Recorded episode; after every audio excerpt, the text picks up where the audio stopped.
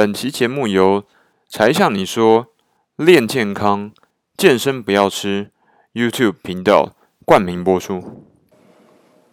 各位朋友，大家好，欢迎来到天豪公开课。今天要来说说民族小时候的故事。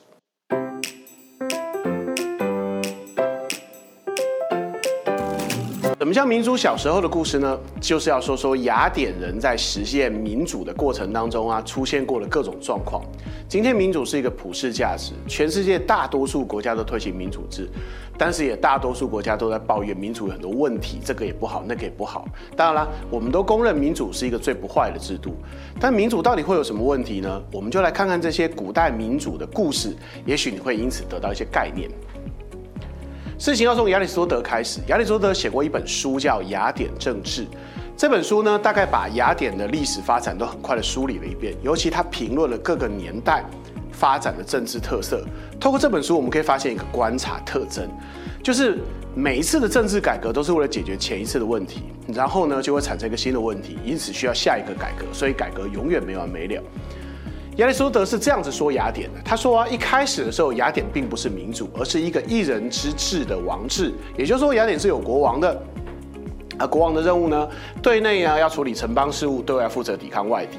要知道，国王不见得一定可靠，你想要做这么重要的事情，他的能力够不够呢？意外总是难免的。国王是世袭的啊，但能力不见得能世袭，所以呢，这个时候就会产生一个赌博式的后果。万一国王能力很差，那对外战争打败了，下场很可怕。因为那个年代的战争非常野蛮，打输了以后，城邦的男人全被杀掉，女人小孩卖做奴隶，这是灭顶之灾。所以雅典人很快就体会到，靠国王的能力是不可靠的，必须要实行民主制度。那他们是什么样的民主呢？简单来说，就是选举产生官员，感觉很民主，对吧？最早用选举产生的官员呢，是督战官，也就是军事指挥官，这很正常，因为战场上总是很容易发现谁有能力带领大家取得胜利，当然是选他啦。这时候用血统世袭就不切现实。然后发现效果不错之后呢，干脆就推广，连内政的执政官都用选举的。当时啊，雅典的执政官不是一个人，有九个人，所以呢。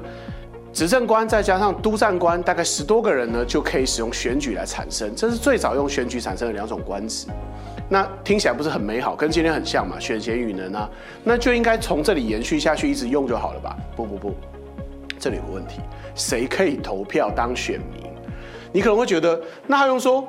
一人一票，票票等值啊，这不是人人平等吗？不然怎么叫民主呢？哎，不然当时雅典不是人人都可以投票了，那谁可以投票？只有战神山议会里的四百零一个人才可以投票。那这些人是谁？这些人其实就是原来推翻国王的那些贵族，也就是说他们的议员资格是世袭的。呃，这好像是从一个人世袭变成四百多个人世袭，好像也没什么好吧？对。其实啊，这种就是古代社会的常态，这叫贵族式的民主，或者更精准的讲，这叫贵族式的共和采行民主制度。贵族就是古代社会的精英啦，他们呢可以替国家做很多事情，当然他们也可以享受一些特权。古代社会演变的规律往往是这样的：国王太过无能，所以国家会变成贵族共治。那有时候贵族中会再出现一个特别有能力的人，他会变成新的国王。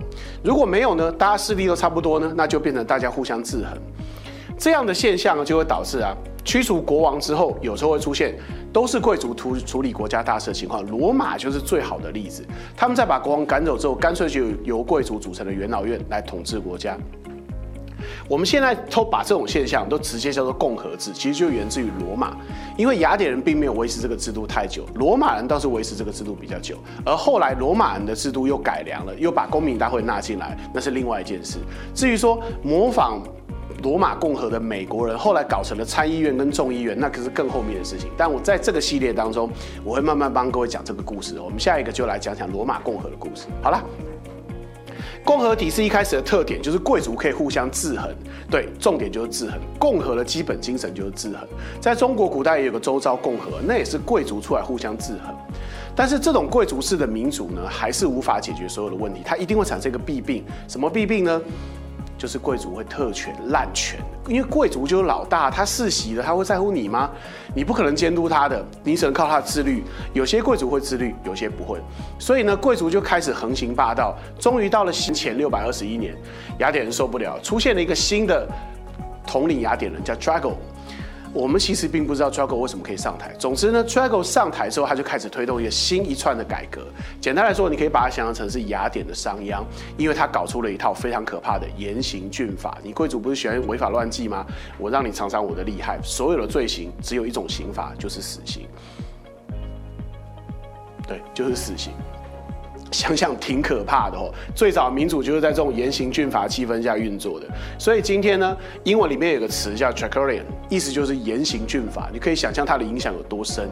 但是这种严刑峻法可以算法治吧？能算民主吗？别急，民主在下一段。t r a c o 的改革里面的民主是这样，他用对城邦的贡献取代了血统世袭。也就是说，以前那个议会的议员是靠血统世袭的，现在不行。必须对城邦有贡献，那怎么样才能叫对城邦有贡献？你必须当兵，年满三十岁以上，能出钱养得起重装步兵装备的公民，才有资格参加抽签选官的制度。什么意思啊？因为那个年代打仗哦，重装步兵的战力非常强，但是重装步兵的盔甲很贵，不是每个人都买得起的。那时候打仗装备要自备，所以啦。你能出钱买得起装备为国家当兵，你又出钱又出力在战场上奋力搏杀，当然有资格可以当官了，当然资格可以说话。这个制度其实就是有钱人对国家贡献多，他就讲话比较大声。今天我们好像也比较能接受这样，你看那种什么财经界大佬啦、企业总裁说话总是比较多人听，因为大家觉得他缴很多税，他对国家贡献多啊，至少总比那个世袭的公平吧。所以这算是一个改革。可是呢，也有个问题，什么问题啊？社会会变得不公平，因为这些有钱人会制定一些对自己有利的法律啊，然后有钱人会制定对自己不利的法律。偏偏雅典又是一个不太好的地形跟不太好的气候。当然了，地中海型气候度假很好，但如果你在这里从事农业，又在古代没有灌溉设施的年代，你就知道雅典那个地方啊，在还没有发展出后来商业之前，都靠农业为生，其实很不可靠。那很多农民土地很小，然后遭逢天灾没收成之后，就只能借钱，借钱借着借着，土地就变成别人的了。更惨的是，当时的雅典是以债务奴隶法律著称的，也就是说，你欠钱欠到一定程度之后呢，债主可以把你的老婆、小孩，甚至连你本人都抓去卖掉。那结果是什么？结果就是很快的社会就变成了穷人跟有钱人极端对立的局面，因为有钱人又是议员，又可以抽签当官，那穷人什么权利都没有，而且还要当奴隶。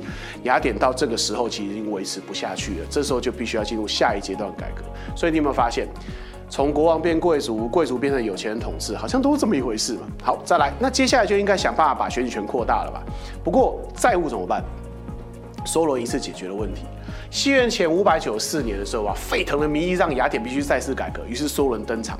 梭伦直接系统重启，我觉得今天应该蛮多人想要到达到这个效果。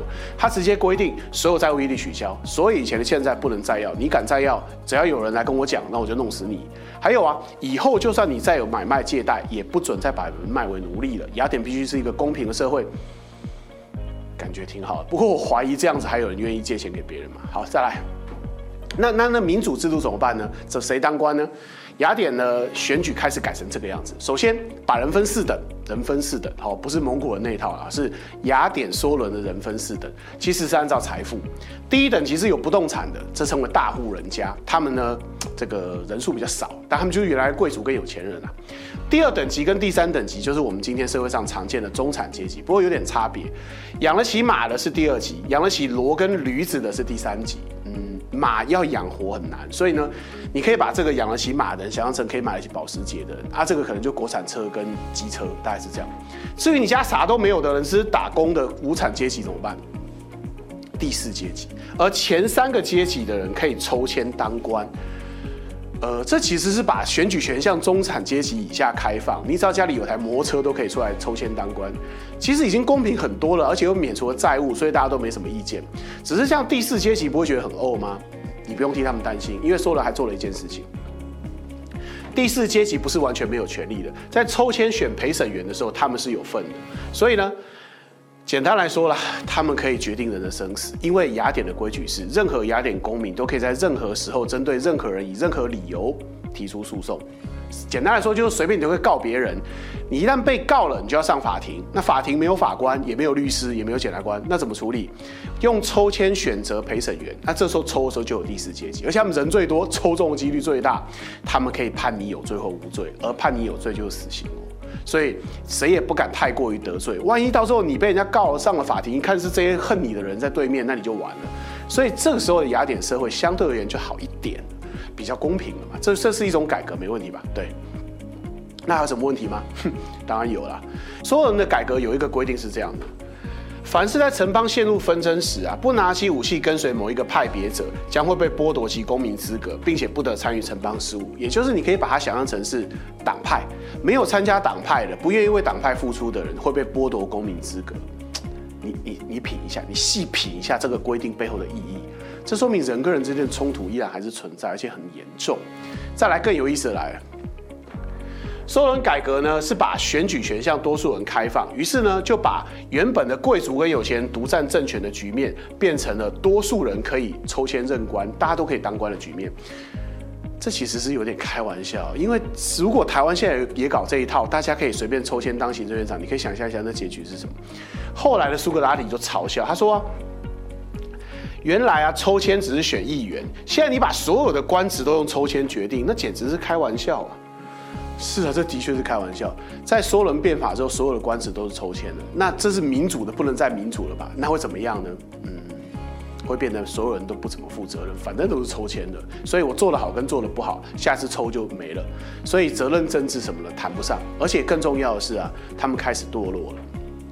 没多久呢，雅典出现了庇西特拉图，他是个建主。什么叫建主呢？当时的雅典不允许有国王。那毕西特拉图想当国王，别人不承认他，所以就称他为建主。他是靠暴力上台，他就有一派别的人，就是简单来说，流氓老大就对了。那那个时候的梭伦呢，他就想，我推动雅典民主这么多年，雅典人应该会有捍卫民主的决心吧？于是他就把盾牌放在家门口，号召大家一起起来努力，我们战战斗吧，打内战，推翻这个建主。然后发现根本没人来，为什么呢？雅典人都跑了。为什么？因为雅典人不想牺牲自己的生命，他们跑去找别人帮忙了。找谁呢？找斯巴达，斯巴达人最能打，斯巴达人也完全不会去战争，但斯巴达人不想理雅典人啊，凭什么帮你啊？没关系，雅典人贼得很，他们有钱。雅典人跑去贿赂神庙的祭司，尤其是那个有名的阿波罗的神庙——德尔菲神庙。斯巴达人超级迷信，啥事都要占卜，啥事都要问神谕。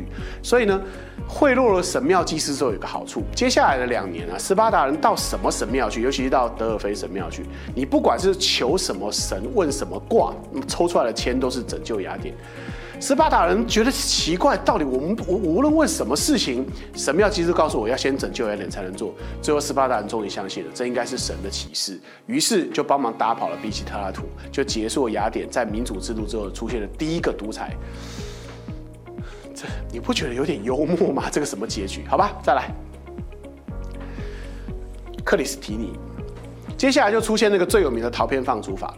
为什么？因为有那个比西特拉图的恶例在前啊，所以雅典人就非常担心再搞出一个像这样的流氓，所以就规定说啊，以后只要公民投票觉得你有问题，你就有问题。我们来看一下情况，他们可以用投票把野心家赶出城邦，流放十年。谁是野心家呢？投票决定。不管你是谁，你累积了六千票得票，恭喜你就可以是光荣成为野心家了。你必须在那一天的日落之前滚出雅典，不然后果自行负责。任何人都一样。有没有怪怪的感觉？再来第二个，克里斯提尼把另外一件事情也改了，他改的非常幽默，他把财产改成申报制，以前还要查核一下，比如说你说你家里有匹马，你要把马牵出来，现在不用了，现在你说有就有，所以呢，这一招等于取消了第四等级，因为任何一个第四等级人都可以说我家有一匹骡子，只是我现在不知道他去哪了，这样子就可以参加第三等级的抽签，也就是到了克里斯提尼的时候，雅典是民主到超过极限。过去啊，大家大家族开会吼，决定公众事务啊，可以一起讨论国家大事。那么这种超过极限的民主要怎么运作呢？我们来看看克里斯提尼的第三个改革。在以前的梭伦时代，甚至更早以前的 Drago 时代哦，是几大家族其实是内部有一些共识的，所以往往都是他们说好就好了，那剩下就走个过场，因为毕竟就是你知道了嘛，可以有一些。台面下的交易，但是呢，到了克里斯提尼的时候，他强制要求把这四大家族啊全部拆散，变成十个 demo。我们今天说的那个 democracy 的 demo 就是源自于这个。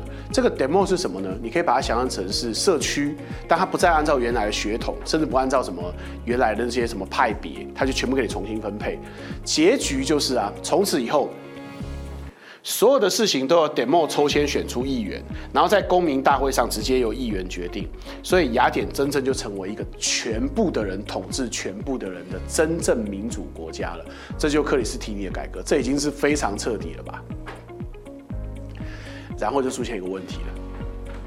这种民主制就代表着任何国家大事都必须到公民大会去投票跟抽签，所以克里斯提尼是用民主取代了共和，从此雅典就进入了民粹政治时代。什么叫民粹政治呢？没有任何人需要负责，大家开心就好，而且人多就是正义，那会怎么样？